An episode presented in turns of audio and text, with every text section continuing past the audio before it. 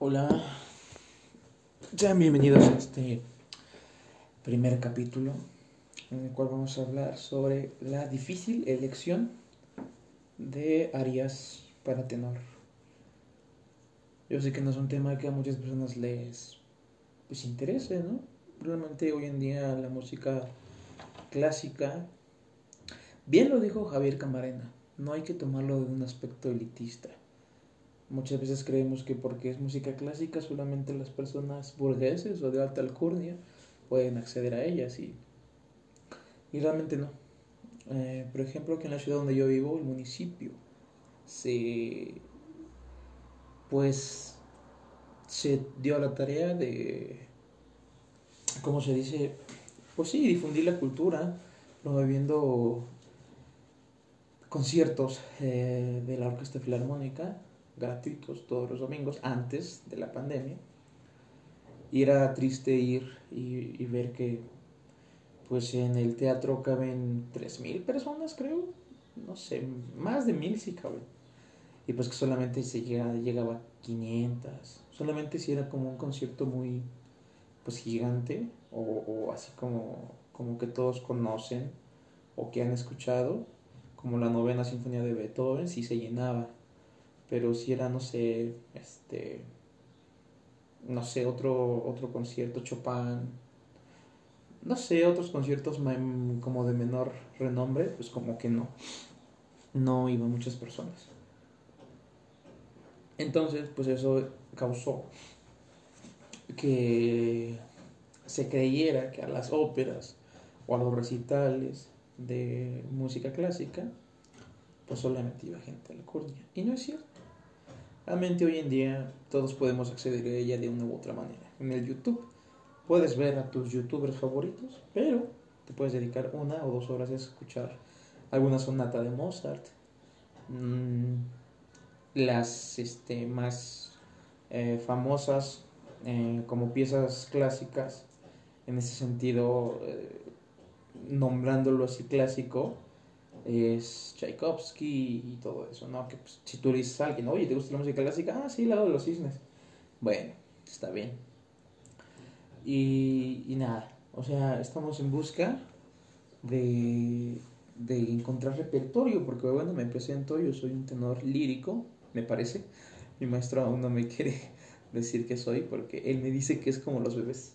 Hasta que nace, bien, ya sabemos qué es. Digo, Ahorita hay iconografías donde pues puedes ver el sexo, ¿no? Pero eh, es como una analogía muy interesante. Entonces soy un tenor. Y pues voy en el cuarto semestre de la carrera de técnico instrumentista en canto. Y quién sabe, porque ahorita estoy pasando por problemas económicos y quién sabe si sigue. Pero vamos a elegir el, el, eh, repertorio. Muy bien, cabe resaltar que para ser un tenor no debes pues pensar en la típica de no, sino conocer tu voz. Ya que conociste tu voz a partir de respiraciones, eh, vocalizaciones, ejercicios de fonación o de articulación, pues te vas a dar cuenta de, de qué se puede cantar. Entonces, es muy distinto tu voz. Puede ser una, una mujer, un hombre, a la mía. Obviamente, ¿no? Por cuestiones fisiológicas, una voz de un hombre a una mujer, pues son muy diferentes. No quiero decir que no se parezcan en nada. De hecho, por eso los hombres podemos hacer falsetes, porque también tenemos la capacidad de hacer muy aguda nuestra voz. Y existen contratenores este, o tenores falsetistas los cuales pueden cantar repertorio de mujeres. Que aquí viene, bueno, esa es la plática para otro momento, en que en la antigua, en la antigüedad, pues ya saben, eh, no sé, el patriarcado todo lo que daba y no podían cantar las mujeres, sino que los hombres este, tenían que cantar. De ahí los famosos castratis y pues una voz muy blanca y... Pero bueno, plática para otro día. Entonces, eh, a lo que voy es que si tú me estás escuchando, seas hombre o mujer, es completamente tu voz, algo de tu mamá, la de tu papá, tu tío, abuela, el vecino, el que grita tamales. Todos tenemos una voz diferente, son como las huellas digitales. No, sí podemos acercarnos a, alguna voz, por ejemplo los imitadores que hacen alguna voz de Mickey Mouse de no me sale, pero como que los registros son completamente parecidos, no idénticos, porque no somos máquinas para pues tener así marcado como habla Pavarotti en este caso y yo voy a hablar como Pavarotti, pues no.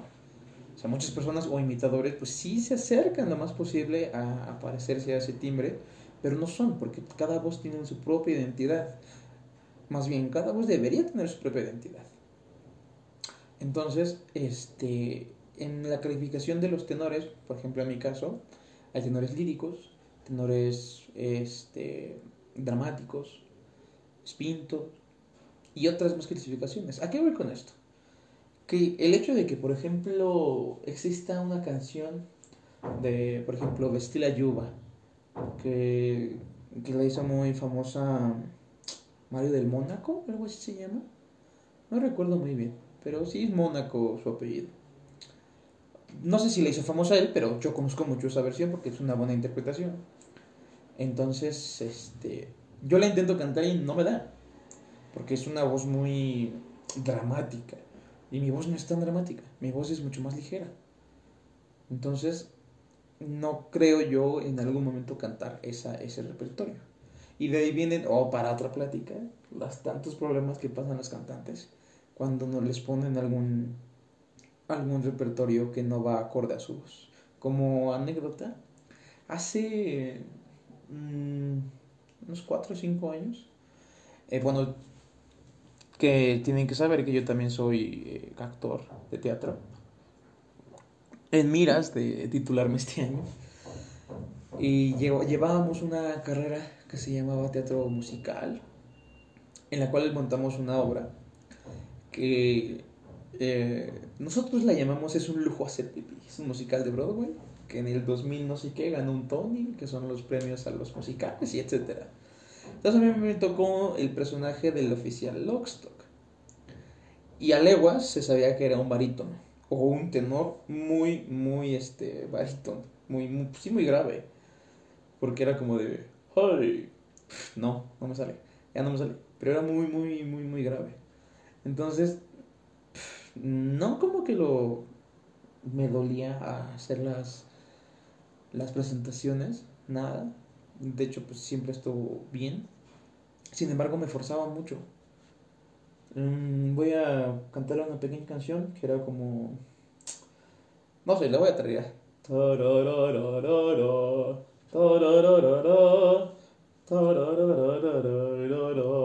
Y todavía más grave. Y pues no manches, yo era...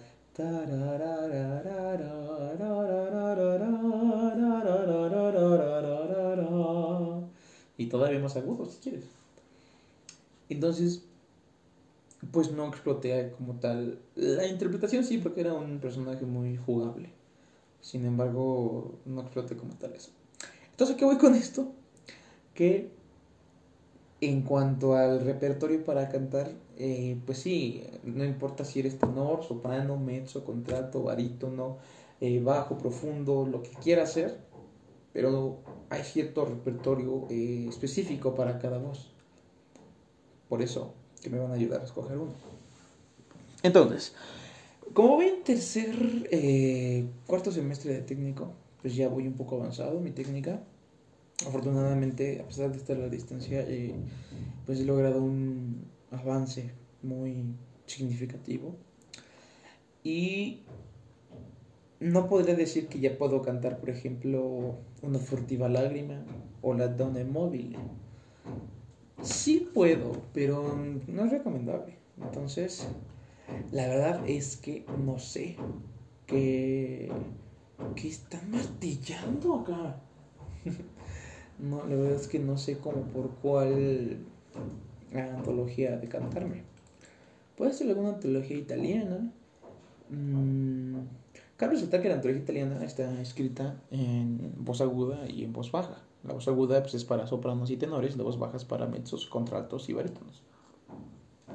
Creo. No sé si una más baja todavía. Entonces, em, pues no sé. Realmente no sé si me ayuden.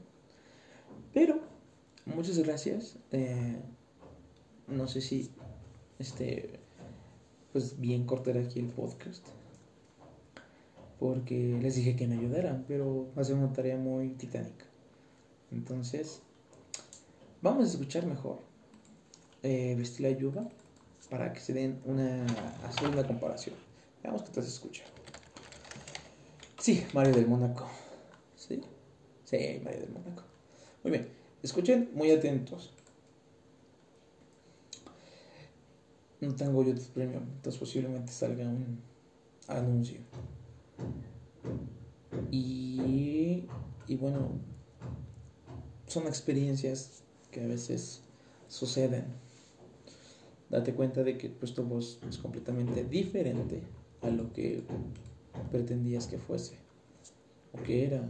Por ejemplo, que quieras cantar una canción de Harry Styles, la puedes cantar transportándola a otra tonalidad. La canción está en Fa, ¿sí? O en Re menor, no lo sé. Pero es un poco alta la canción. Pero la puedes transportar a una tonalidad más abajo. ¿Por qué no abre el video? ¿Qué está pasando con el internet?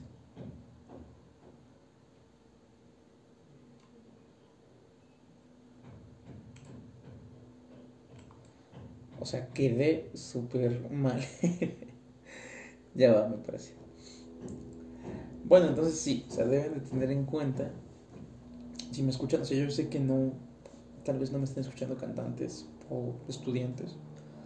Pero saber que, por ejemplo, si quieres cantar alguna canción de banda, pues las canciones de banda son muy agudas en un sentido, pero también necesitan de cierta técnica. Si tú cantas, por ejemplo, una canción de Valentina Elizalde, no vas a ocupar de demasiada, pues, eh, técnica, porque hasta cierto punto, obviamente sí la necesaria, pero hasta cierto punto no tiene mayor complejidad en el sentido de los movimientos que hace la voz. Vete ya, si no encuentras motivos para seguir conmigo, para que continuar.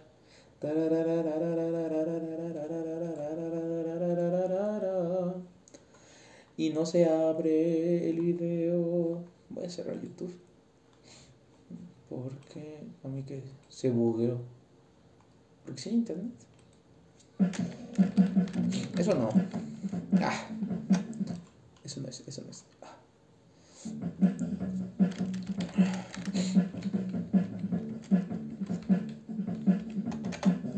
Ajá. Entonces, este, a comparación, por ejemplo, de Grupo Firme o El Recodo, que es este. Cada vez te extraño más. Bueno, más abierto y más agudo. Y pues sí, ocupa de una cierta técnica. Ahí viene, ahora sí escuchemos.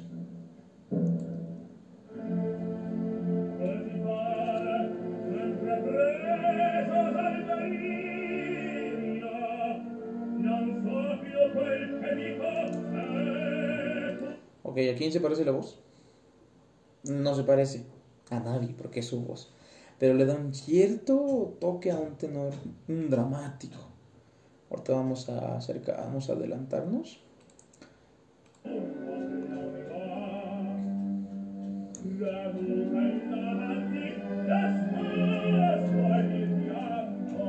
Escuchen como, como si es ligera la voz, pero a la vez con peso.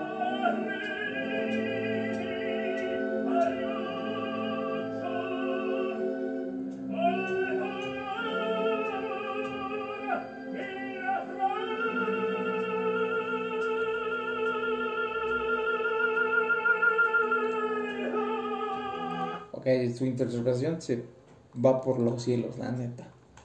Pero escucharon como el como que la, es muy oscuro el, Bueno, no sé si decirlo oscuro.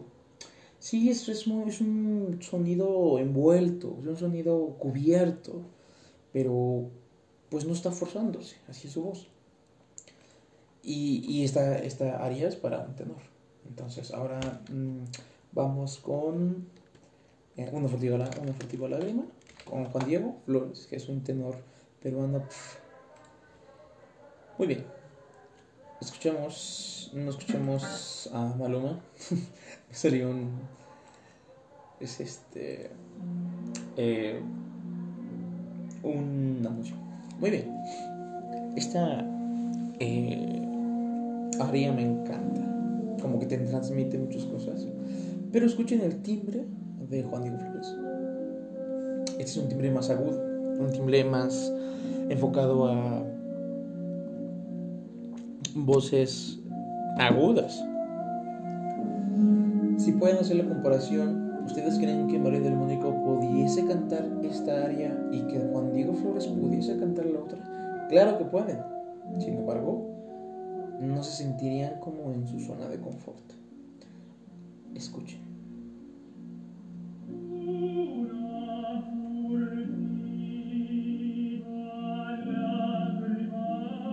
Ok.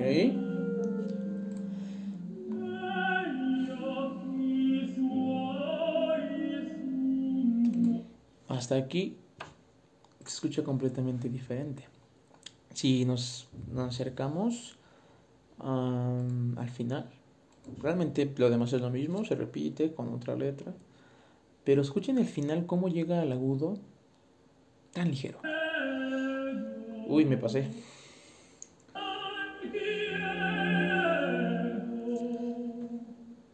También el movimiento.